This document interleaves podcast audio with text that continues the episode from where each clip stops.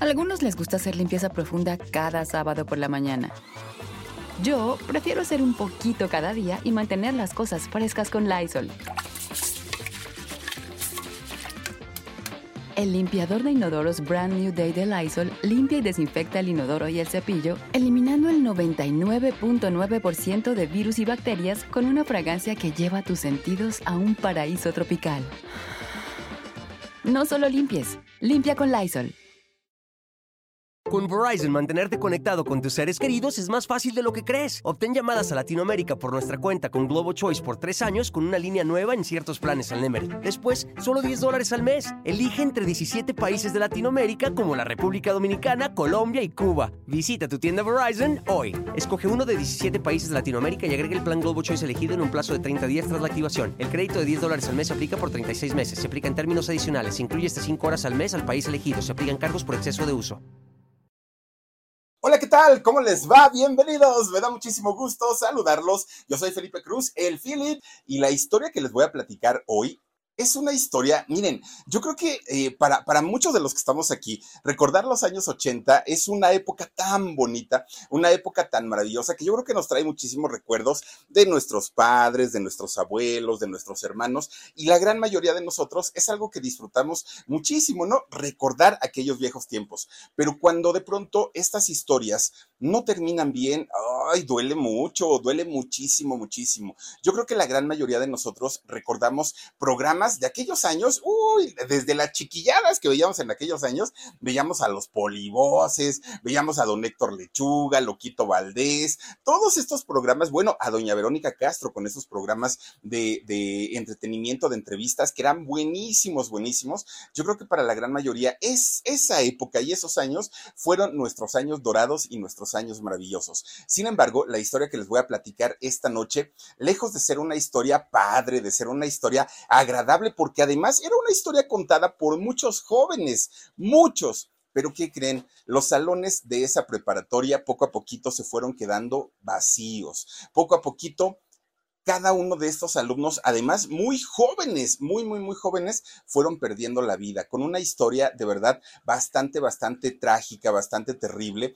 Y hoy en especial vamos a hacer un repaso por todos estos personajes, todos, pero... Eh, yo, yo, yo creo que la historia que vivió en particular uno de ellos es una historia muy triste, es una historia bastante, bastante fuerte y me refiero nada más ni nada menos que al hermano de Mario Besares, sí, al hermano de Mario Besares, aquel que salía con Paco Stanley y, que hacía el gallinazo y, y, todo esto, bueno, su hermano justamente de él es eh, quien formó parte de los cachunes en esta primera etapa, porque fueron dos etapas de los cachunes, y en esta primera etapa ahí salió y se hacía llamar Calixto, ¿no? Calixto, en esta eh, primera etapa de los cachunes. Una etapa bien bonita, pero fíjense nada más, ay Dios mío, hablar ya tan solo de los cachunes como tal es hablar de, de tragedia, pero si nos sumamos y empezamos a hablar solamente de estos dos personajes o de este personaje de Calixto y de Mario Besares, ya desde ahí entendemos por dónde viene la tragedia absolutamente de todo, de todo. Y hoy les voy a platicar la historia específicamente de, Cali, de, de Calixto, fíjense, eh, es Calixto, este personaje, ay Felipe, me cuesta tanto pronunciar el nombre de Calixto. Esta eh, historia verdaderamente desgarradora y verdaderamente triste, se las voy a platicar en un momentito más. Antes de ello, quiero eh, agradecerle a toda la gente, de verdad, que se suscribe a nuestros canales, tanto a canales de Productora 69, al canal del Alarido, que ayer subimos una nueva historia. Más que una historia, les conté una leyenda ayer en el Alarido. ¿Y qué creen? Les gustó la historia de la luna y el conejo, que es una historia que además nos, nos contaban desde la primaria, pero ayer se las platiqué, pues, ay, al estilo del Philip, ¿no? Y fíjense que me, me estaban comentando que a muchos les gustó, así es que les seguiremos contando algunas leyendas. Si no la han visto, no, no, no la han escuchado, ahí la pueden encontrar en el canal del alarido. Pero obviamente también les quiero recordar que aquí en este canal, todos los días a las 10.30 de la noche, hora de la Ciudad de México, estamos conectados para contarles una historia diferente y una historia distinta de diferentes celebridades del mundo. Hemos hablado de todos, de todos, de todos, y poco a poquito iremos sacando cada vez más historias. Así es que bienvenidos sean, gracias por estar aquí y lo haremos iniciando la bienvenida, mi, eh, queridísimo, ya te voy a decir mi George, no, mi George es a las 2 de la tarde, mi, queridísimo Edgar Omar Benumea, aquí con los saluditos y tenemos a Pastobar English. Dice, buenas noches, Philly, bendiciones, mándame un meneito. Mañana es mi cumpleaños, Pastobar English, mira, te mando el meneito, el meneito ya ni lo bailo, ya nomás le, hago al sonso. Elizabeth, pero felicidades. Eh, Elizabeth Andrade, muchísimas, muchísimas gracias también por acompañarnos a través de Facebook que nos pueden encontrar como locutor Felipe Cruz o como el Philip.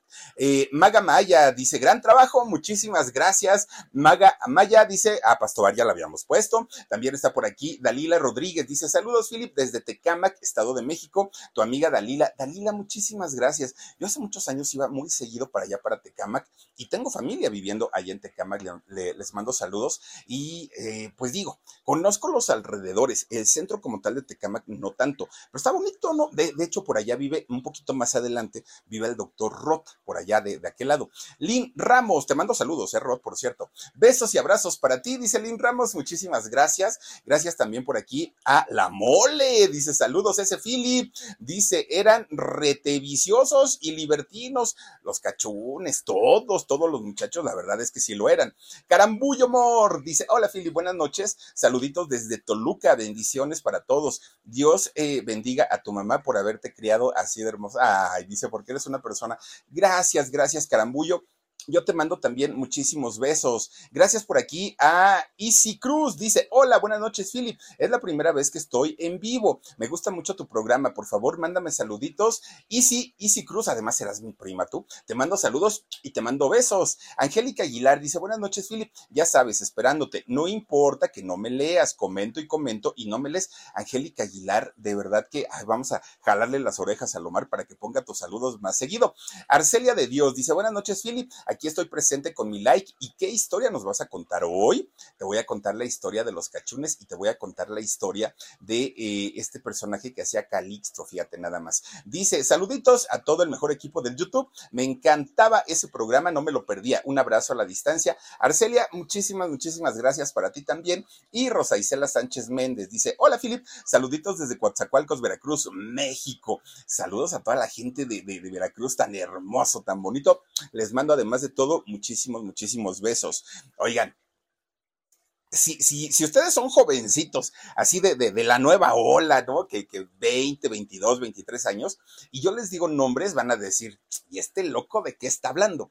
Pero para quienes ya tenemos algunos ayeres en la vida, oigan, si yo les digo Petunia, ah, ya van a saber de quién se trata. La Viri, ¿de, de, quién más se acuerdan de, ese programa? De la Viri, del lenguardo, yo me acuerdo también, ¿se acuerdan que hablaba así, ¿no? El, el, el lenguardo, Nina, que Nina era así como la roquerona, ¿no? Más o menos, el Beto, estaba por Tito también estaba ahí, el Porquirio, uy, el del Porquirio yo me acuerdo, el Chicho, fíjense que en, la época de los cachunes, bueno, ya habían terminado, un día me encontré al Chicho y yo en lugar, en lugar de decirle el señor o algo así, no, yo, ¿qué onda, Chicho? No, pues, pues digo, yo, yo así como muy confiado de las cosas, ¿no? El Jagger, bueno, todos estos personajes hicieron historia en la televisión mexicana, sí, todo este grupo de, de actores. Oigan, el profesor Villafuerte, ¿se acuerdan que ni estaba tronado ni, ni, tenía músculos, pero él andaba presumiendo todo el día su gordura, igual que yo. Estaba la maestra Godzilla también, ¿se acuerdan de ella? Bueno, obviamente si yo les hablo de todos estos personajes, inmediatamente en nuestra mente viene a Cachun Cachun Rara y los años 80, los maravillosos años 80, que si bien Estados Unidos tenía sus series y eran muy exitosas, en México pues quizá en una región 4, si ustedes quieren, teníamos también lo nuestro y teníamos series que producía Televisa como la única televisora que existía en ese momento y nos tenía pegados a la televisión todo el tiempo. Y terminaban los cachunes y veíamos chiquilladas y terminaba chiquilladas y veíamos los polivoces, mi secretaria y todas estas series que pasaban en aquellos años, no las pasábamos viendo. Pero fíjense que todos estos alumnos la, idea cuando se, cuando se conforma este grupo de, actores, la idea original, mucha gente dice, ay, una idea de Luis de Llano, sí, digamos que él lo produjo, no vamos a, decir que no, pero en realidad toda esta historia se basó en una obra de teatro que presentó Julisa, su hermana de Luis de Llano, por cierto, en aquellos años, y no, no era Vaselina. Fíjense que resulta que Julisa, siendo una eh, productora de teatro muy, muy, muy importante, que sí, en esos años ella estaba produciendo eh, este, ¿cómo se llama? Vaselina, y obviamente basada en esta eh, película, en esta historia de, la preparatoria de Estados Unidos, ¿no? Rayel, Radiel, ¿no? Se llamaba la, la preparatoria.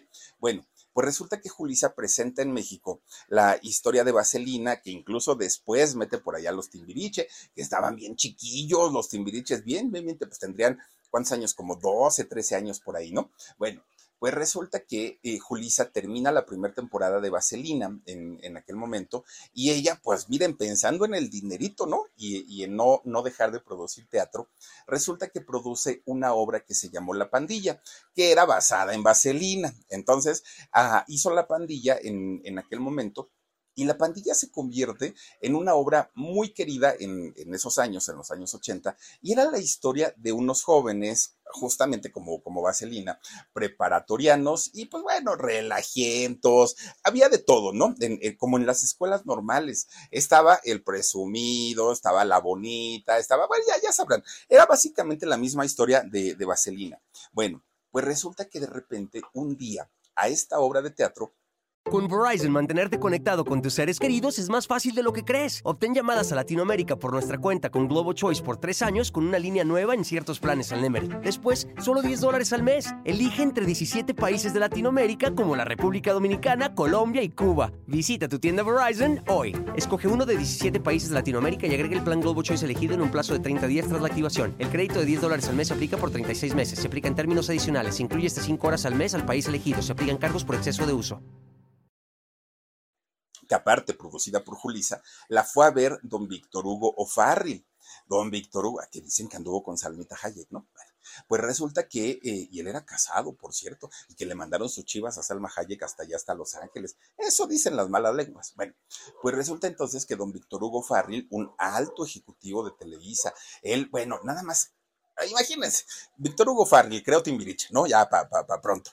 Y resulta que entra a ver la pandilla en los televiteatros, don, don Víctor Hugo Farril. Entonces se sienta muy cómodo ahí en su butaca y empieza a ver la actuación de estos muchachos se queda impresionado y entonces va a ver a sus otros compañeros ejecutivos, don Víctor Hugo Farril, y les cuenta, oigan, esta muchachita, Julisa, está produciendo a un grupo de chamacos que no son famosos, pero este, pues son muy buenos y trae una historia bastante, bastante interesante. De hecho, fíjense que la idea de Víctor Hugo Farril era hacer de este grupo exactamente lo mismo que en Vaselina. En la época de los años 50, con las crinolinas, vaselina, pero en televisión. Esa era la, idea original.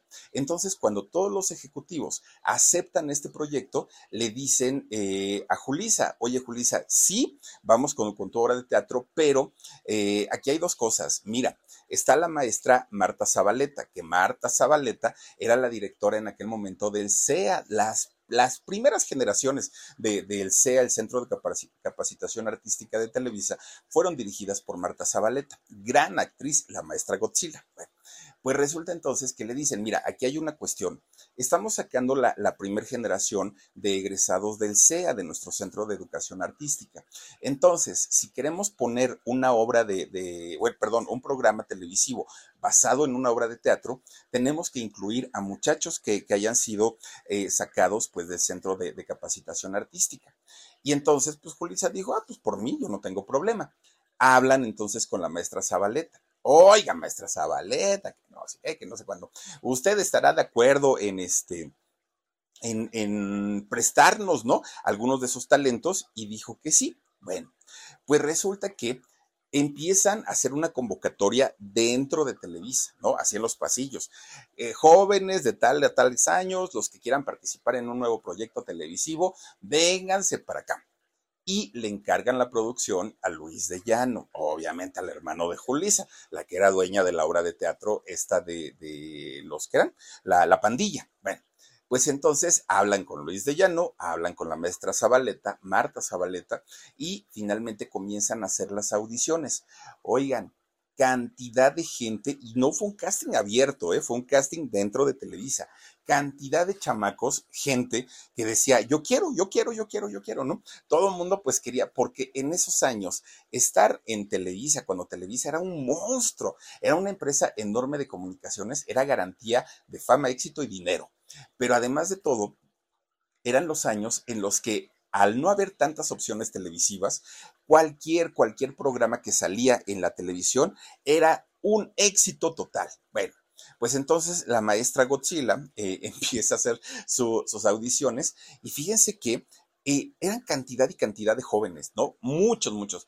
Claro, muchos hijos de actores, de cantantes, de gente conocida de los ejecutivos, pues a, final de cuentas eran recomendados. Así como se formó Timbiriche, eh, este proyecto fue igual. Pero dentro de todo también le dieron oportunidad a otros jóvenes que no tenían esa facilidad o que no tenían, pues digamos, el parentesco con algunos de estos eh, grandes actores o ejecutivos o algo. Cuando, cuando, se van haciendo los diferentes filtros, que fueron muchos, para elegir a todos estos muchachos, resulta que al último quedan 30 y de esos 30 se iban a escoger, digamos, a los mejorcitos, ¿no? Ahora sí que a los que tuvieran este más, pues digamos, como, como un poquito más de ángel y un poquito más de soltura.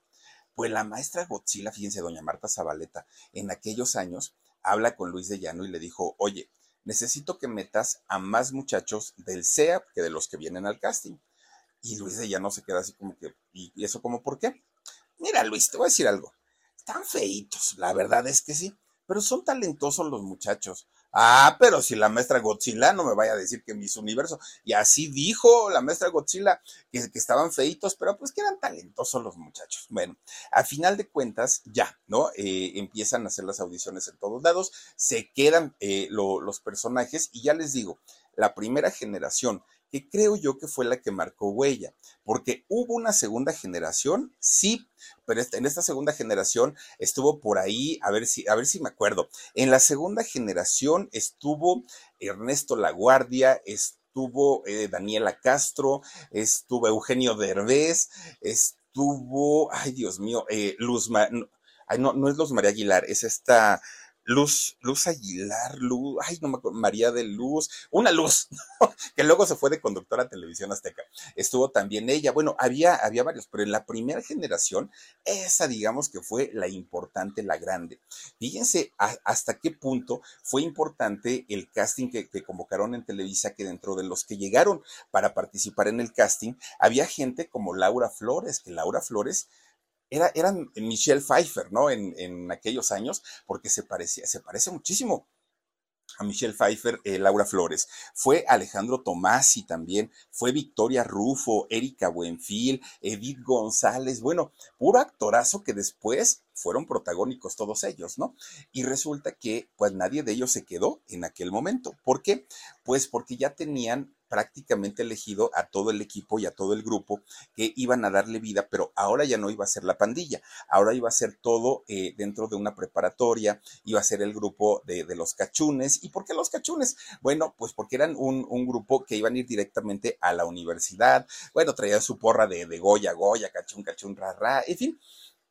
E, es, esta primera generación se empieza a formar de tal manera que, bueno, comienza Luis de Llano a asignarles su personaje a cada uno de ellos. Ellos, estos muchachos, veían la gran oportunidad, ¿no? Era la oportunidad de su vida el salir en esta serie. Pero a la gran mayoría de ellos no les gustó el personaje que les asignaron. A la gran mayoría. Fueron poquitos los que dijeron, ah, perfecto, yo lo hago. La gran mayoría decían, oye Luis, no inventes, ¿cómo voy a hacer yo esto? Oye Luis, no, ¿cómo crees? Bueno, pues resulta, fíjense, uno de estos personajes o uno de estos muchachos que logra colarse a los cachunes sin ser hijo de un famoso, de un ejecutivo, nada, nada, nada, fue nada más ni nada menos que Rodolfo Ángel Rodríguez Besares. A este muchacho le dan el personaje de Calixto. ¿no?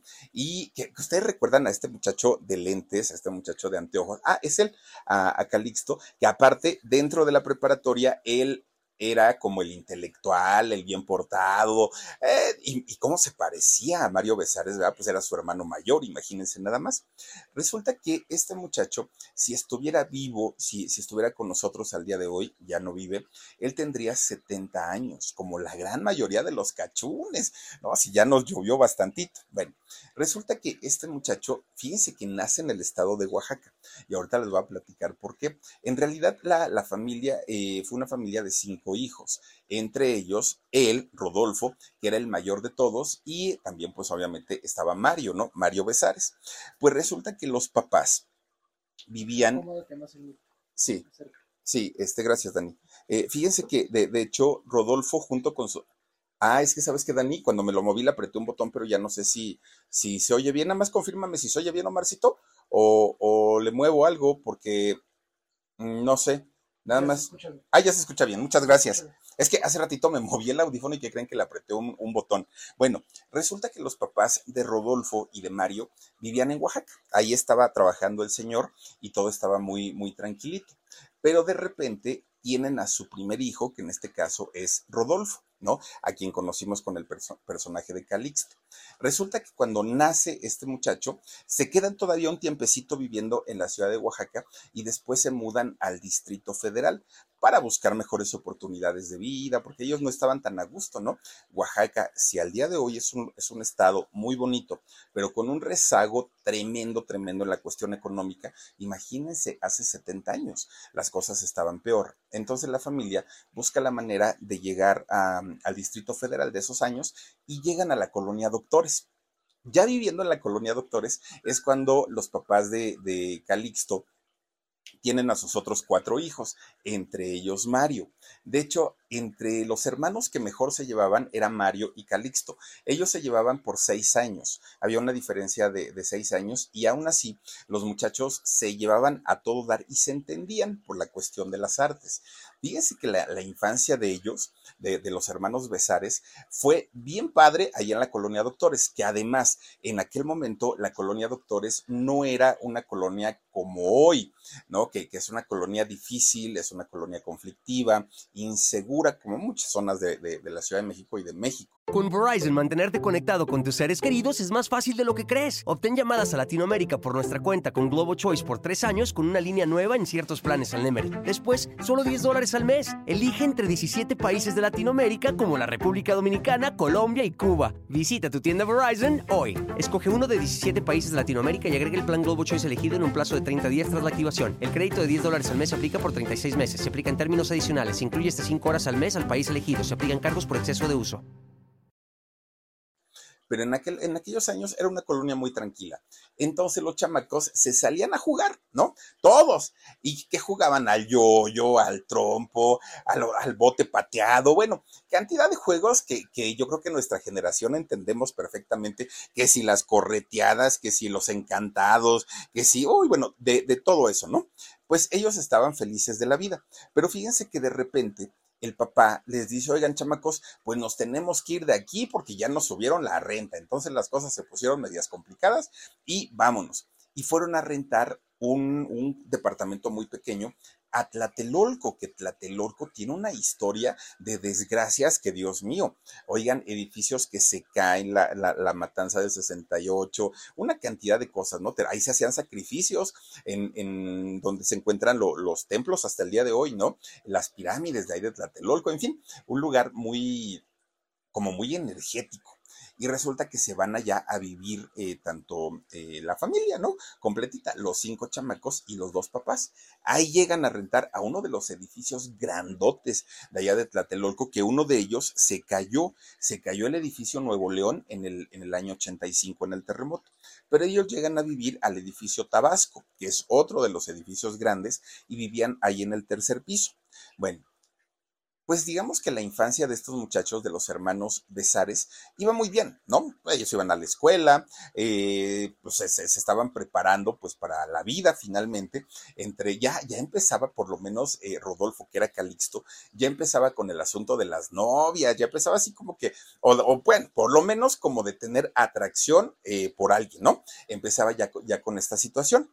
Resulta que de repente un día, les avisan. Suben corriendo los vecinos al tercer piso, que era donde vivían, y fíjense ustedes que en aquel momento los vecinos le dicen a la mamá de, de estos muchachos, oiga, es que nos da mucha pena, pero su marido acaba de tener un accidente automovilístico, está muy grave y se lo llevaron a un hospital del Seguro Social, del IMSS. Bueno, la señora, pues imagínense, agarró a su hijo mayor, a, Calixto, a Rodolfo, y le dijo, acompáñame, tenemos que ir a ver a tu papá porque mira que las cosas se pusieron muy graves y los niños, los hermanos, se quedan en ese departamento.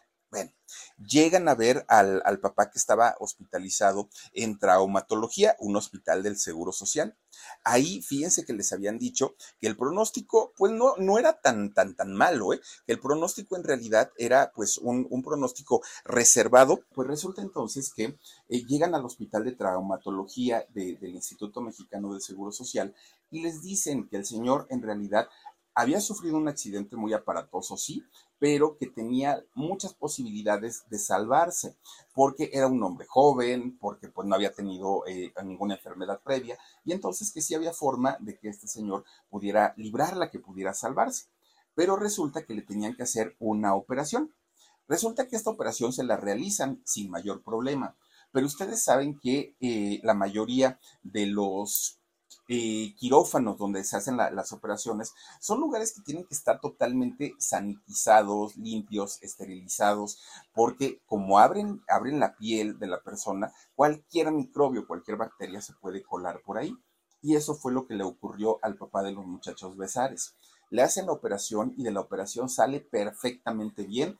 Ya estaban prácticamente pues echando las campanas al vuelo porque todo había sido un éxito pero de repente este señor se empieza a sentir mal, se empieza a poner muy mal y resulta que lo que le había ocurrido es que le había entrado un virus en el hígado y esto le empieza a, generar tantos problemas que eh, esta situación se le va también a los riñones y comienza a tener fallos renales. Y miren, una cosa comienza con la otra y con la otra y con la otra y así se empezó a poner mal, mal, mal, débil, débil, débil, débil, hasta que finalmente pues le dio un paro cardiorrespiratorio y eh, este hombre pues desafortunadamente murió. Tenía 51 eh, años apenas y muere en el año 1973, eh, fíjense, dos años antes de que yo naciera. Bueno, resulta que Calixto o, este muchacho de, de, nombre, ay, ¿cómo es? Este, Rafael Rubén, Rubén, Rafael, ay, acuérdenme muchachos, este, Ay, Rodolfo, Rodolfo, Bueno, resulta que Rodolfo era el mayor, el hermano mayor, y ya sin su papá se queda con toda la responsabilidad de sus hermanitos y de su mamá. Tenía que ver por ellos, tenía que estar al tanto de lo que les faltaba económicamente, emocionalmente. Bueno, imagínense nada más. Además, él decía, yo no quiero que mis hermanos sepan que mi papá murió, vamos a decirles a ellos que se fue, que se fue de viaje y que después va a regresar. Pero a final de cuentas, pues los hermanitos en algún momento se tenían que enterar. Rodolfo tenía 20 años en aquel momento y de la noche a la mañana se convierte de ser un joven con propósitos, con expectativas, con un futuro, se convierte en la responsabilidad, bueno, en, en ser la parte que llevaba la responsabilidad de una casa, renta, eh, dar el gasto, atender a sus hermanitos, toda la responsabilidad le cayó de peso a este muchacho. Bueno, pues miren, resulta que las cosas iban bastante, bastante fuertes y bastante complicadas para él, porque no le iba a ser fácil. Tenía 20 años en aquel momento y él quería seguir estudiando, él quería seguir, él quería trabajar, pero ahora ya no podía, se le estaba haciendo, pues obviamente cada vez más, más difícil. Bueno, pues resulta que Mario, al ver, Mario Besares, al ver a su hermano, que su hermano era tan trabajador, que era tan entregado, que nunca se quejaba de nada, Mario comienza a tener una cercanía mayor con su hermano. Se hicieron uña y mugre. Los dos andaban para todos lados, siempre estaban juntos, se contaban sus cosas, bueno, ya estaban felices de la vida, ¿no? Digamos que fueron años muy complicados para la familia Besares, pero pues ellos no, no se retiraron al piso, salieron adelante. Bueno, pues resulta que Rodolfo ya se había dado cuenta que tenía una facilidad para escribir bárbara, pero bárbara. Y la mayoría de sus amigos con los que se juntaba ahí en Tlatelolco, la gran mayoría eran escritores, eran, eran personas que tenían como este talento y les encantaba el asunto de la televisión y todo esto. Esos eran sus amigos de, de Rodolfo. Entonces resulta que cuando se enteran que el papá de Rodolfo había muerto, no faltó el amigo que le dijera, oye Rodolfo, si tú sabes escribir tan bien y tienes tanta imaginación, ¿por qué no digo, no, nos acompañas y eh, hacemos proyectos para Televisa. Y entonces Rodolfo dijo, ay, bueno, pues es que yo no sé si, si la puedo hacer, no tengo los estudios terminados y eso se me va a complicar. Tú vente, acompáñanos. Y ahí va Rodolfo, ¿no? A, Televisa. Y fíjense que cuando le hacen una prueba de, de escritura, lo ponen a escribir un guion y lo hace tan bien que Rodolfo inmediatamente fue contratado ahí en Televisa entra a trabajar y eh, entra al área de redacción. Ahí tenía su cubículo y él estaba chambeando y estaba escribiendo y todo el rollo. Pero de repente, cuando llegaba algún productor y le decía, oye, Rodolfo, ¿ya tienes listo lo que te encargué? Sí. Y se ponía entonces el, a ver, préstame una hoja, Dani, porfa. Y se, se ponía entonces el, el, productor, se ponía a este, ¿cómo se llama? Gracias, hijo. El productor se ponía así, ¿no? A ver, Rodolfo, ahí está al revés. A ver, Rodolfo, aquí qué quisiste decir en este pedacito que no sé qué, y empezaba este, a, decirle, ¿no? ¿Y qué creen que hacía Rodolfo? Rodolfo decía, es que, a ver, usted no me entiende, mire, y se paraba de su lugar y empezaba a actuar la escena que el, que el productor no entendía. Ah, ya entendí tu texto, decía el, el productor. Perfecto. Pues se van dando cuenta de esa manera que Rodolfo tenía un gran talento no solamente para escribir, sino también para actuar, que era un muchacho creativo, que era un muchacho espontáneo, que además de todo retrataba muy bien en, la cámara. Bueno, pues resulta que poco a poquito estos productores lo fueron jalando y le fueron diciendo, oye, necesito que me ayudes para hacer un personaje chiquitito, ¿te animas? Eh, está bien, el otro no tenía broncas, ¿no? Entonces iba y hacía sus personajes. ¿Ya? ¿Todo, todo listo? Sí, todo listo. Ah, bueno, gracias. Y ya se iba. Y así se la fue llevando durante mucho tiempo. De repente, fíjense nada más, se entera que iba eh, a hacer este casting del que les platicaba al principio, en donde iba a estar Julisa, la maestra Marta Zabaleta, Luis de Llano, todo el equipo, don Víctor Hugo Farri, todo el equipo. Y entonces le dijeron sus compañeros, ¿por qué no vas? Rodolfo, pues igual y en una de esas, mira, te quedas en un personaje. Ay, no, yo qué voy a ir. Yo ni sé actuar, yo no soy actor, pero eres espontáneo, chamaco, ve y a ver qué logras hacer. Muy flaquito, flaquito, flaquito este muchacho. Va a hacer su casting y ¿qué creen? Pues después de filtros y filtros y filtros, le dicen, tú eres Calixto. ¿Pero por qué? Porque los lentes que usaba ya eran los que usaba de por sí, o sea, no, no fue un personaje creado, él era así, ¿no? Tal cual, pues el niño bien portado, que, era muy trabajadorcito, el intelectual, y bueno, resulta que este muchacho se queda con eh, este personaje del inteligente del salón, el optimista, el animoso, y entra, ¿no? Con Verizon, mantenerte conectado con tus seres queridos es más fácil de lo que crees. Obtén llamadas a Latinoamérica por nuestra cuenta con Globo Choice por tres años con una línea nueva en ciertos planes al Nemery. Después, solo 10 dólares al mes. Elige entre 17 países de Latinoamérica como la República Dominicana, Colombia y Cuba. Visita tu tienda Verizon hoy. Escoge uno de 17 países de Latinoamérica y agrega el plan Globo Choice elegido en un plazo de 30 días tras la activación. El crédito de 10 dólares al mes se aplica por 36 meses. Se aplica en términos adicionales. Se incluye hasta 5 horas al mes al país elegido. Se aplican cargos por exceso de uso. Cuando comienzan los años 80, y de hecho en 1980 comienza la filmación de esta serie. Miren qué joven se veía ahí el, Luis de Llano, lo que sea de cada quien ahí estaba jovencito. Y nunca cambió de look, miren lo que estoy viendo. Sigue estando igual, nomás que ahora con sus barbas blancas igual que las mías. Bueno, resulta que la empiezan a hacer en 1980. Es en el 81 cuando sale al aire y dura del 81 al 87. Bueno, la época dorada para Televisa, porque vendieron con Cachún lo que quisieron, ¿eh? Lo que quisieron, aunque déjenme decirles que muy al principio la serie no tuvo éxito, fue un fracaso. ¿Por qué?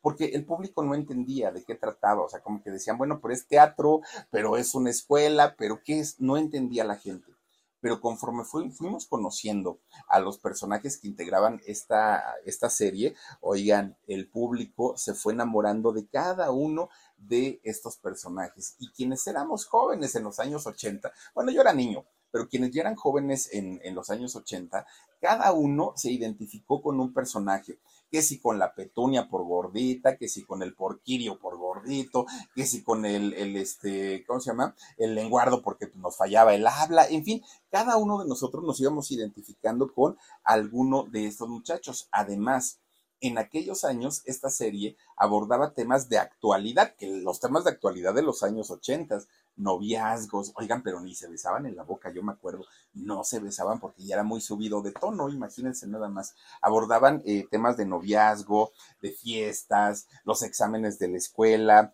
rivalidades que tenían entre ellos, se hacían bromas pesadas, el, el, amiguismo, ¿no? El, el ser camarada, eh, todo eso lo, pasaban en la serie. Y obviamente, pues hacía falta un villano, ¿no? De, la historia. Y el villano, pues lo hizo nada más ni nada menos que la maestra Godzilla. Bueno, pues resulta que ya, ¿no? Eh, eh, empieza a salir este programa. Y fíjense que, eh, ya les digo, cuando ya empiezan a tener serie, empiezan a tener serie, empiezan a tener éxito en la serie, resulta que estos muchachos comienzan a vivir algo que ni en sus más lejanos sueños llegaron a pensar vivir eh, estos muchachos, ¿no?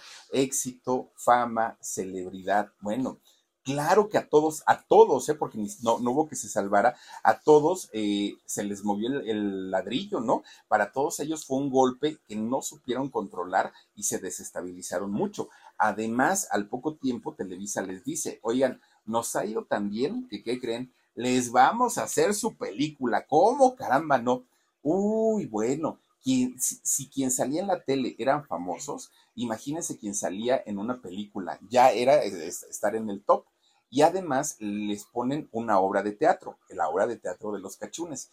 Y con esta obra se van a recorrer prácticamente todo México. Bueno, no había persona que se los topara en la calle y que no los conociera.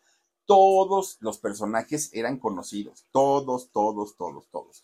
Obviamente estos muchachos caen en un exceso de confianza porque decían, ay, no, a mí Televisa me tiene que, consentir si yo soy el protagonista de los cachunes y a mí Televisa me tiene que dar un aumento y me tienen que tratar bien y me tienen que no sé qué y me tiene, bueno, ellos se sentían soñados, todos, todos, todos, todos, ¿no?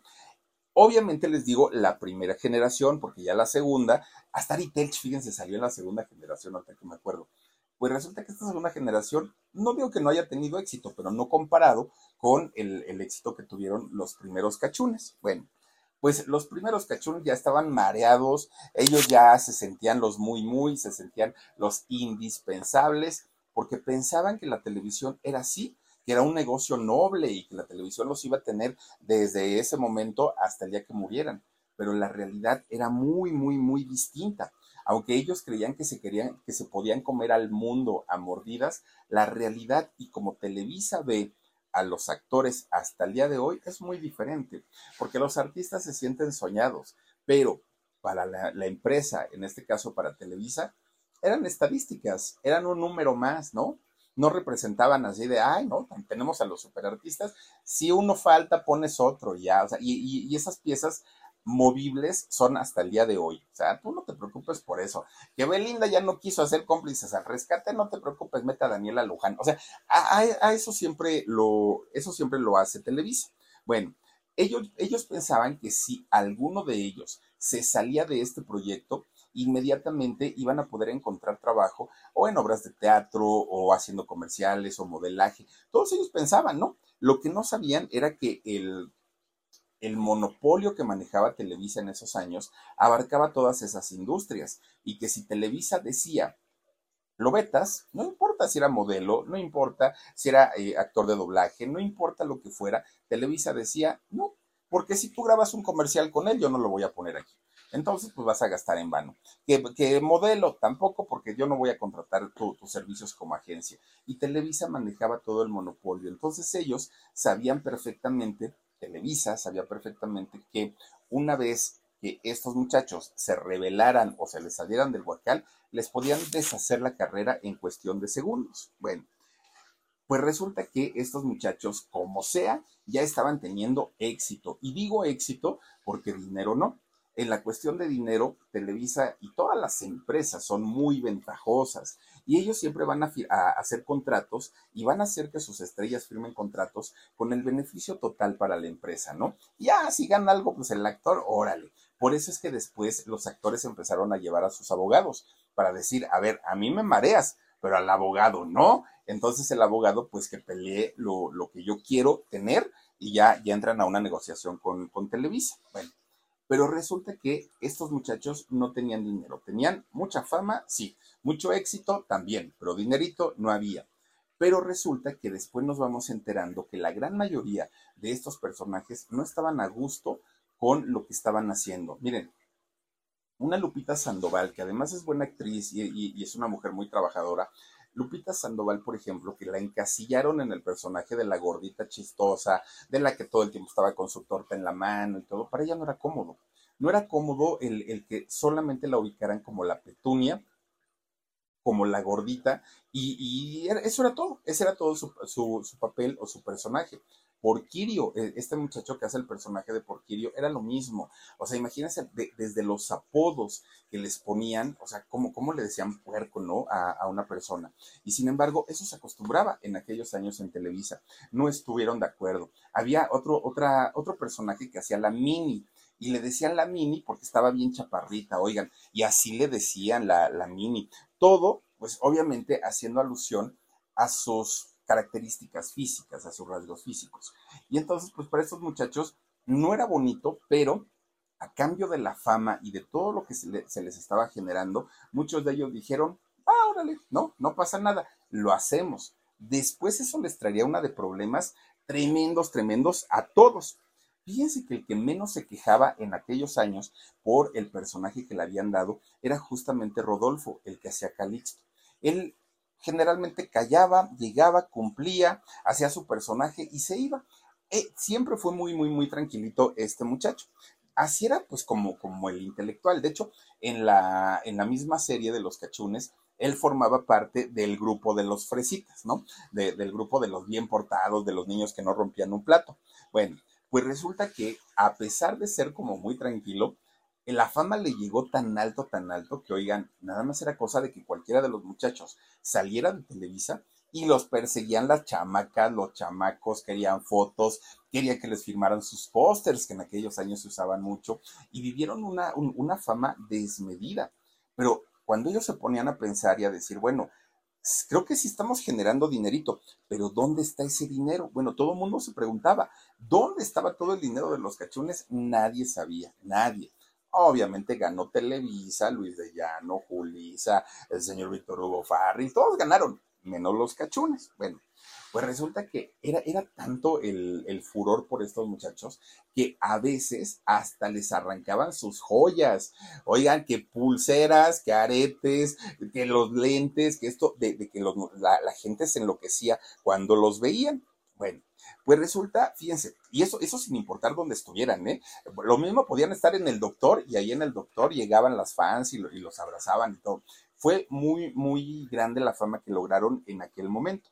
Bueno, pues miren, resulta que poco a poquito empiezan a vivir la otra parte, ¿no? Porque primero vivieron lo bonito, pero después comienzan a vivir una parte que ya no les gustaba tanto y era el de, convertirse de pronto en celebridades, ahora ya eran acosados estos muchachos. Y eran acosados por, por la misma gente, y ya no los dejaba hacer absolutamente nada. Bueno, estos muchachos ya estaban desesperados porque decían, oigan, quiero hacer mi vida normal, quiero, quiero ser un muchacho común y corriente, y resulta que ya no podían. Y es que de verdad. Con Verizon, mantenerte conectado con tus seres queridos es más fácil de lo que crees. Obtén llamadas a Latinoamérica por nuestra cuenta con Globo Choice por tres años con una línea nueva en ciertos planes al Nemery. Después, solo 10 dólares al mes. Elige entre 17 países de Latinoamérica como la República Dominicana, Colombia y Cuba. Visita tu tienda Verizon hoy. Escoge uno de 17 países de Latinoamérica y agrega el plan Globo Choice elegido en un plazo de 30 días tras la activación. El crédito de 10 dólares al mes se aplica por 36 meses. Se aplica en términos adicionales. Se incluye hasta 5 horas al mes al país elegido. Se aplican cargos por exceso de uso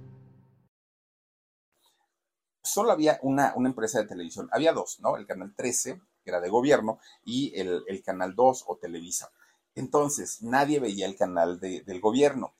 pero todo el mundo veía Televisa. Entonces, quien salía un segundo en la pantalla de Televisa ya era un artista, ya era famoso.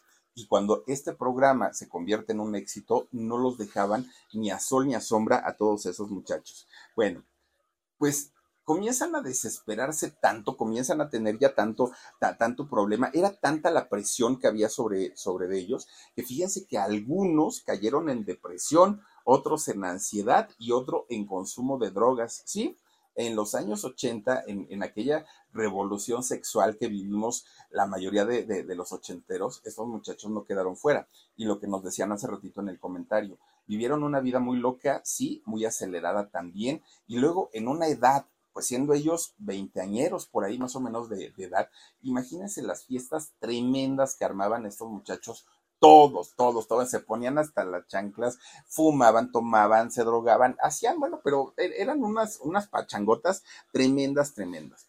Pero estas fiestas o estas pachangas que comenzaron a hacer, poco a poquito, pues les comenzaron a tener problemas y problemas de actitud, porque ya sabemos que cuando empezamos con, con algún vicio, sea el que sea, ¿eh? no importa, lo primero que empieza a cambiar es la actitud y empiezan a convertirse en alguien malgeniudo o en alguien muy risueño, pero la, actitud cambia totalmente, ¿no? Y además de estos cambios de actitud que tenían, el ego ya se les había subido. Todo mundo quería ser el protagonista cuando era un grupo de, estudiantes. Eran egocéntricos a más no poder y entonces competían competían entre ellos para ver quién era el mejor, quién, este, quién, quién se merecía el papel principal. Bueno, horrible y las peleas entre los diferentes grupitos que se armaron eran de todos los días. Por un lado estaban los desastrosos y por el otro lado estaban los rufinos, así les llamaban, ¿no? Los rufinos y los desastrosos. Bueno, no, no los podía controlar nada ni nadie, les mandaban memorándums de, de, la empresa o no hacían caso, los castigaban, no hacían caso, les decían, no, ya estaban descontrolados estos muchachos. Resulta que un día, pues el San Luis de Llano, fíjense que les aplicó un castigo y ese castigo se llamaba la dolorosa. ¿Cuál era, cuál era la dolorosa? Fíjense que Luis de Llano decide que al que le ocasionara más broncas, más problemas, a ese muchacho lo, o muchacha lo iba a dejar menos tiempo a cuadro, iba a salir lo menos que se pudiera. Pero si no se corregía, eh, estos muchachos les decían, y no, ni te preocupes, porque tu personaje lo pueden hacer 30 que están allá afuera y que tronando el dedo los tengo aquí ahorita. Entonces estos muchachos comienzan a vivir con amenazas, porque ya no trabajaban a gusto, porque decían, no, pero pues qué tal que me corre y qué tal que ya no voy a trabajar aquí. Bueno, ya, ya se había convertido en un, pues como en un, en un eh, lugar de trabajo, en un ambiente de trabajo muy malo, muy, muy, muy malo. Y estos muchachos ya no disfrutaban estar ahí. Ahora ya se la pasaban nada más cuchicheándose quién iba, quién iban a correr, eh, a quién iban a correr primero. Y eh, fíjense que de tantas amenazas con las que comenzaron a vivir, pues estos muchachos deciden un día hablar con Luis de Llano y decirle, señor, muchas gracias, pero aquí nos retiramos. No queremos retirarnos antes de que empiece usted ahí con que nos va a correr y con que esto y con que el otro, y se termina esta primer generación. Luis de Llano se enoja tanto, tanto, tanto, porque le estaban dejando tirado el trabajo y hace tanto coraje y se enoja tanto que vetó a la mayoría de ellos. Y sí, aunque muchos se querían dedicar a la producción, a la dirección, a la actuación, al modelaje, en todos los ámbitos, Luis de Llano los vetó. Y muchos de ellos no, ya, ya no volvieron a trabajar, de hecho, en, la industria. Muchos de ellos no. Algunos sí, ¿eh? por ejemplo, doña este, eh, Rosita Pelayo, por ejemplo, ella sí eh, siguió trabajando, Lupita Sandoval siguió trabajando, pero la gran mayoría sí les estancó la carrera tremenda, tremendamente. Bueno, pues ya la siguiente generación, les digo, pues no, no, no tuvieron el éxito que tuvo la primera, fue mucho más, mucho más complicado, a pesar de que eran actores preparados, la gran mayoría, un Ari Telch muy preparado, ¿no? Pero, pero como sea, ya no tuvieron el mismo éxito. Bueno, pues resulta que estos muchachos, ya sin trabajo y estando vetados, no entendían cómo es que no conseguían trabajo. Iban con un productor, oiga, pues venimos a, a ver si nos da trabajo. No, es que ustedes son excachunes y pues la gente así los ubica. Entonces, pues mira, la verdad es que no, pero todo era por órdenes de Luis, estaban vetados por órdenes de Luis. Bueno, pues finalmente muchos de ellos empiezan a claudicar, empiezan a decir, creo que aquí ya no tenemos espacio, se empiezan a retirar. La gran mayoría de ellos ¿eh? se quedan sin trabajo y muchos se tuvieron que dedicar a otras cosas. Pero resulta que en el caso de Rodolfo, en el caso de Calixto, fíjense que él se convierte en dramaturgo y en escritor, que de hecho ese era su trabajo antes de, de, Cachún. Escribir las historias, escribir los, los, guiones, a eso se dedicaba, para eso era muy bueno. Y fíjense que sí logra escribir eh, guiones para películas, para obras de teatro, Además, él no abandona nunca su carrera de actor, también seguía haciendo personajes, hizo cine, hizo por ahí eh, una película, hizo telenovelas. Yo recuerdo haberlo visto en Gabriel y Gabriela con Ana Martín, salió por ahí, pero en donde salía más era en programas de comedia. Estuvo por ahí en Chespirito, salió y salió también con Anabel. ¿Se acuerdan ustedes de Anabel Ferreira? Bueno, pues resulta que un día junta su buen dinerito, ya trabajando, pues obviamente ya de una manera más formal, y habla con su hermano Mario y entonces le dice, oye Mario, podemos hacer una, una obra de teatro, la podemos producir y mira, pues igual y nos ganamos nuestro buen dinerito. Sí, se juntan para trabajar los dos, pero resulta que en la parte creativa pensaban muy distinto, los dos. Uno pensaba una cosa y el otro pensaba la otra. Y resulta que terminan en tremendo pleito, bueno, hasta recordándose a la familia, terminaron los dos, ¿no? Mario y Rodolfo. Mal, mal, mal, mal, mal terminaron los muchachos. Mario sigue trabajando por su lado, Rodolfo sigue trabajando por su lado, pero a final de cuentas les iba bien, ¿eh? A los dos. Bueno, pues resulta que dentro de todo lo que estaban viviendo, dentro de todo lo que estaban pasando, pues eh, esta, esta historia de los cachunes, que pensaron ellos que ya había terminado y que dijeron, ay, no, bueno, pues terminó como tenía que terminar y ya otro proyecto vendrá más adelante. Pues no, la verdadera historia de los cachunes apenas estaba comenzando. ¿Por qué?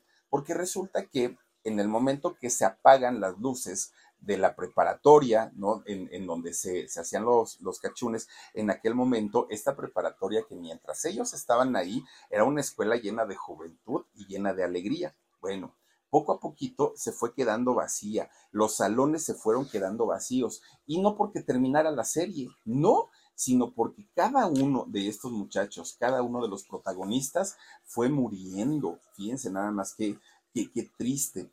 Comienza toda la historia con Viridiana a la Triste, sí, la hija de doña Silvia Pinal, aquel 1982 tan trágico, ¿no? Eh, estaba ella con su, novio de, de, aquel momento, con este señor Garza, Jaime Garza que en aquellos años, bueno, Viridiana tenía 19 años, estaba bien jovencita, y Jaime era un galanazo, galanazo, muy, muy galán. Y resulta que van a la fiesta aquella, ¿no? Por allá por el desierto de los leones, Avenida Toluca, que es al poniente de la Ciudad de México.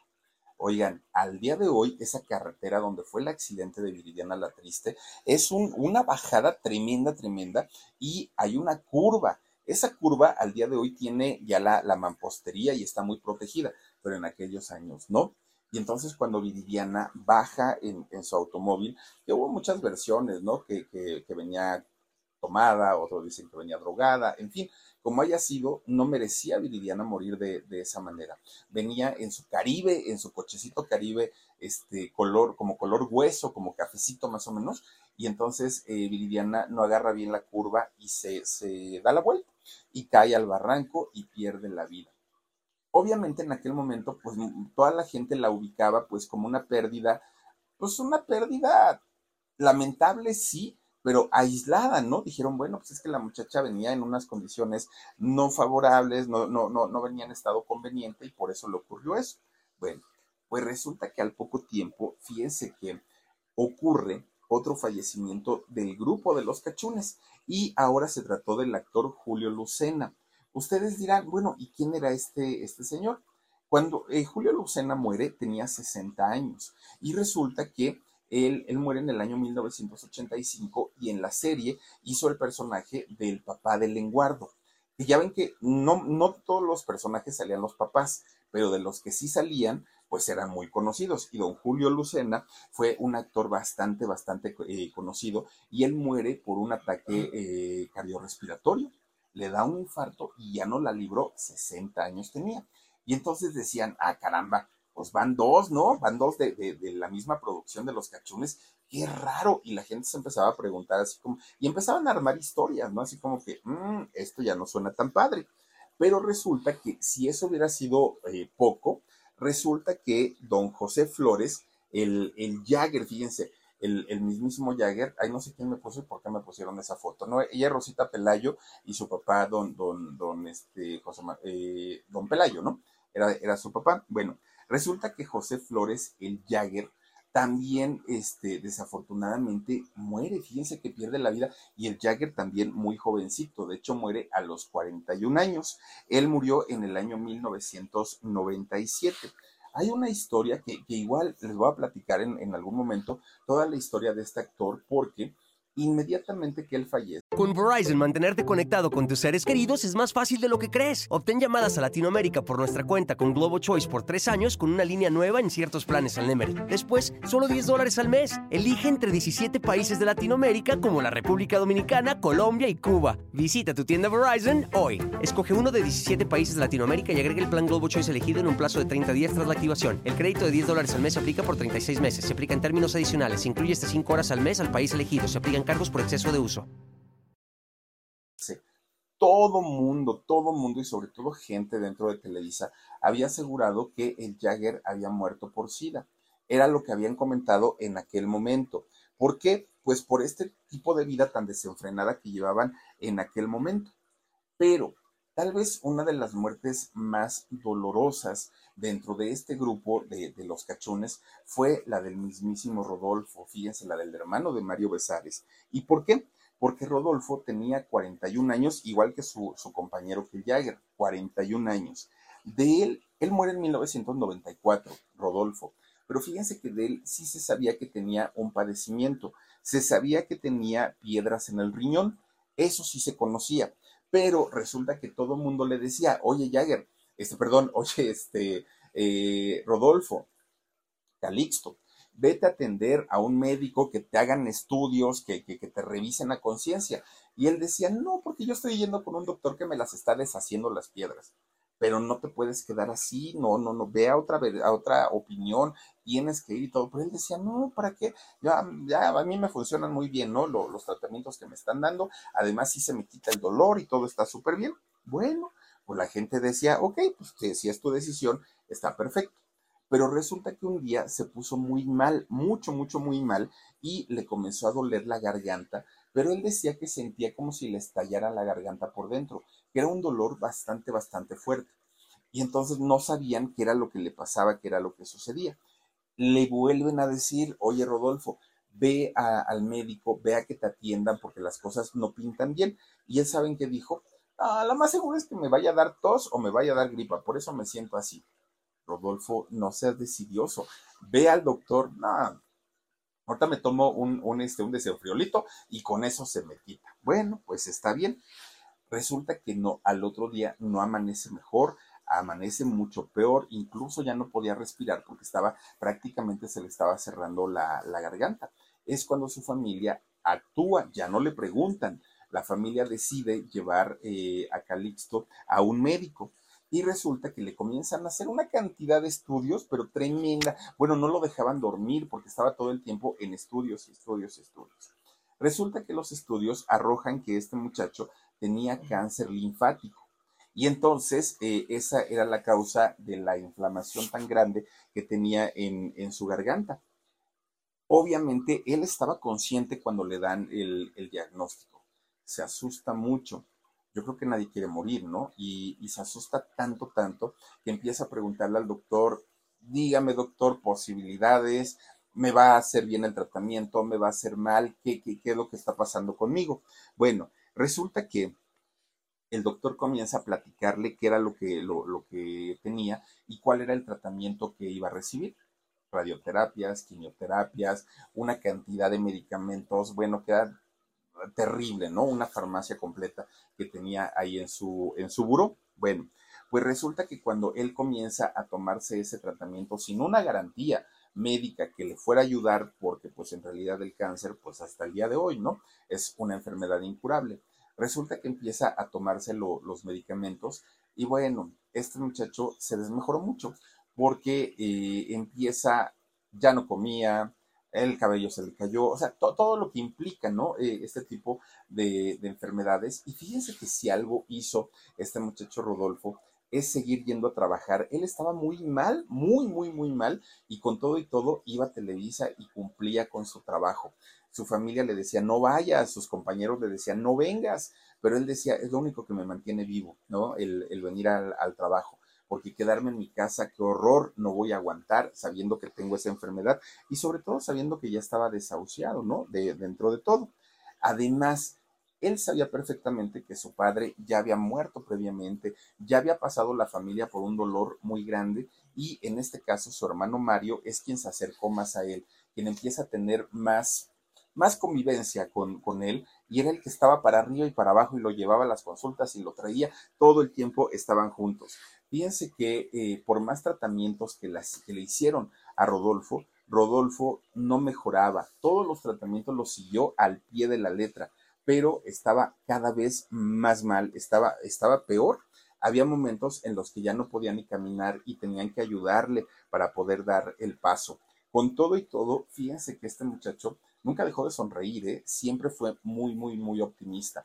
Y entonces ya en, sus últimos días, lo que hacía era invitar a sus amigos o incluso a sus parientes para que fueran a su casa y ya estando en su casa les invitaba un, trago de tequila, sacaban la guitarra, se ponían a cantar, eh, contaban anécdotas de cuando eran niños, en fin, empezaba a hacer cosas él mismo para tratar como de distraer la mente y que no estuviera pensando todo el tiempo pues en la enfermedad, que además era una enfermedad terrible, terrible. Bueno, pues resulta que lo único que pedía eh, Rodolfo ya estando en una situación muy grave es tener a alguien cerca fueran sus hermanos y en este caso especialmente pedía estar con su hermano, con su hermano Mario. Y resulta que así fue. Mario Besares y eh, Rodolfo Besares estuvieron juntos en, en, el momento en el que él tiene que despedirse, en el que él tiene que partir del mundo, que fue en el año 94, un 6 de septiembre de 1994, con tan solo 41 años. Fíjense que fue tan rápido todo que ese mismo 1994 lo habían diagnosticado con el cáncer y es ese mismo año cuando muere. Es decir, el cáncer lo consumió rapidísimo. Bueno, para la familia Besares fue un golpe, ¿no? Y un golpe bastante fuerte, pero más para Mario, porque Mario había estado con él en todo momento, era el que le daba sus medicinas, lo llevaba al doctor, este, estaba con él básicamente todo el tiempo, ¿no? Todo, todo el tiempo. Pero el dolor más grande que sufre la familia Besares en ese momento es cuando de pronto comienza a circular la versión que en realidad, pues este muchacho no había muerto, Rodolfo, no había muerto por un cáncer linfático, que en realidad él eh, padecía SIDA, que además de todo era gay y por eso pues había contraído eh, esta enfermedad. Eso se empezó a decir mucho y hubo incluso gente que lo aseguró. Mario Besares sale a desmentir y sale a decir que no es cierto, que, su hermano pues había muerto de, cáncer, que lo, lo del SIDA no era, no era verdad, pero a final de cuentas fue algo que lastimó mucho a la familia, ¿no? A toda la familia. Ahora, nada de esto fue comprobado o no ha sido comprobado hasta el día de hoy. Ahora, si sucedió de esta manera o no sucedió de esta manera, pues ya es lo de menos, ¿no? Eh, aquí lo, lo, triste y lo desafortunado, pues es que este muchacho, siendo muy joven, pues eh, pierde la vida. Pero además de todo, no solamente él, él fue parte de todo este grupo de actores que participaron en la serie de Cachún Cachún Rara, que eh, pues perdieron la vida. Ahora, lo que sí fue cierto, lo que sí es real, es que Rodolfo, Rodolfo Besares, nunca se casó y no tuvo hijos. Por eso es que comenzaron los rumores, además de que la muerte había sido muy repentina, había sido muy rápida y, todo esto, pues obviamente decían, ah, seguramente es por esto, ah, seguramente es por lo otro y comenzaron los rumores. O, al día de hoy ni siquiera sabemos si en verdad fue por esto o no fue por esto. Pero fíjense, platicando con, con una eh, tanatóloga, en algún momento me dijo, mira, cuando uno se muere, la muerte es muerte. Ya de lo que te haya llevado es lo de menos y lo que menos importa. O sea, no, tú, no le puedes eh, decir a la muerte, ah, yo me quiero ir, pero me quiero ir de esta manera y me quiero ir de la otra manera. No, no, no, no, no. O sea, para un médico, y en este caso para un médico tanatólogo, según lo que ella me comentó, es, la muerte es muerte, ya. O sea, olvídate de qué fue, por qué fue, los motivos, las razones, eso ya no importa. Finalmente, quien se queda, se queda y quien se va, se va. Punto. No hay de otra. Entonces, si este muchacho en verdad estaba enfermo de, de SIDA, si en verdad en su vida había sido un, en su vida había sido un muchacho homosexual, es finalmente lo que menos importa. Es lo que menos yo creo que nos debería de, interesar. Aquí el asunto pues fue lo, lo, lastimoso, lo penoso, lo difícil de, de la enfermedad que llevó y que lo llevó a la muerte y además a un grupo de compañeros también que como él habían trabajado en este proyecto, en este concepto de Cachún Cachún Rara, que durante que fueron seis años estuvieron al aire siendo uno de los programas más exitosos de, de aquellos años. Ahora fíjense, doña Luisa, su mamá, de, de, este muchacho de Rodolfo, ella murió en el 2012. Muere por una eh, obstrucción intestinal, muere la señora pero al poquito tiempo, fíjense que muere Armin. Armin es otro de los hermanos, tanto de Mario Besares como de, Rodolfo. Entonces, pues de los cinco hermanos, ahora solo quedan tres y ya no vive la mamá de, de, ningún, bueno, de todos ellos, ¿no? Pues, pues fíjense, si, si nosotros pensamos que las tragedias de la familia Besares con la muerte de estos personajes terminaron, pues no, porque ya después conocimos la historia de Mario Besares y todo lo que tuvo que pasar y todo lo que tuvo que vivir. Hay quien sigue señalando a Mario Besares al día de hoy como el autor intelectual de la muerte de Paco Stanley. Mucha gente sigue pensando eh, esa versión, sus razones tendrán, no lo sabemos, las autoridades ya dijeron que no, pero finalmente hay gente que sí cree que fue Mario Besares, que fue él quien puso a Paco Stanley para que le dispararan en aquel, en aquel año, creo que fue en 1999. Entonces, imagínense nada más, las tragedias de la familia Besares siguen y luego todavía, ahora recientemente, he estado también viendo eh, algunos pedacitos de TikToks que han subido en donde Paco Stanley tiro por viaje, tiro por viaje, le decía hijo, decía, miren, este es mi hijo, al hijo de Mario Besares. Y pues obviamente todo el mundo dice, es que esa es la razón que tenía, pues para poner y para traicionar a Paco. En fin, la, la, familia Besares no la ha pasado nada, nada bien, y no de ahora, desde los años 80, pues su situación ha sido bastante, bastante complicada. Pero pues bueno, triste, triste, muy triste saber que la mayoría de estos muchachos tan jóvenes y con una expectativa de vida muy alta, pues hayan terminado de esa manera. Muchos de ellos, otros desaparecidos, ya, ¿no? Ya no se supo de ellos, vetados de Televisa, vetados de todos lados, y los que sí lograron hacer carrera, fue en papeles secundarios. Nunca hemos visto a una Lupita eh, Sandoval protagonizando, nunca hemos visto a una este, Rosita Pelayo protagonizando. Son actores, actrices de reparto, la gran mayoría de estos personajes de la serie de Cachún Cachún Rara. Pero bueno, pues ahí está su historia. Espero que les haya gustado y pues bueno, descansen en paz. Bueno, descansen en paz todos eh, estos artistas, personajes que perdieron la vida y que pertenecieron a esta serie de Cachún Cachún Rara. Les deseo que pasen una muy bonita noche. Cuídense mucho y si Diosito quiere, mañana nos estamos viendo. Adiós. Besos. A algunos les gusta hacer limpieza profunda cada sábado por la mañana. Yo prefiero hacer un poquito cada día y mantener las cosas frescas con Lysol. El limpiador de inodoros de Lysol ofrece una limpieza 2 en 1 al desinfectar el inodoro y el cepillo y eliminar el 99.9% de virus y bacterias. No solo limpies, limpia con Lysol. Con Verizon, mantenerte conectado con tus seres queridos es más fácil de lo que crees. Obtén llamadas a Latinoamérica por nuestra cuenta con Globo Choice por tres años con una línea nueva en ciertos planes al Nemery. Después, solo 10 dólares al mes. Elige entre 17 países de Latinoamérica como la República Dominicana, Colombia y Cuba. Visita tu tienda Verizon hoy. Escoge uno de 17 países de Latinoamérica y agrega el plan Globo Choice elegido en un plazo de 30 días tras la activación. El crédito de 10 dólares al mes se aplica por 36 meses. Se aplica en términos adicionales. Se incluye hasta 5 horas al mes al país elegido. Se aplican cargos por exceso de uso.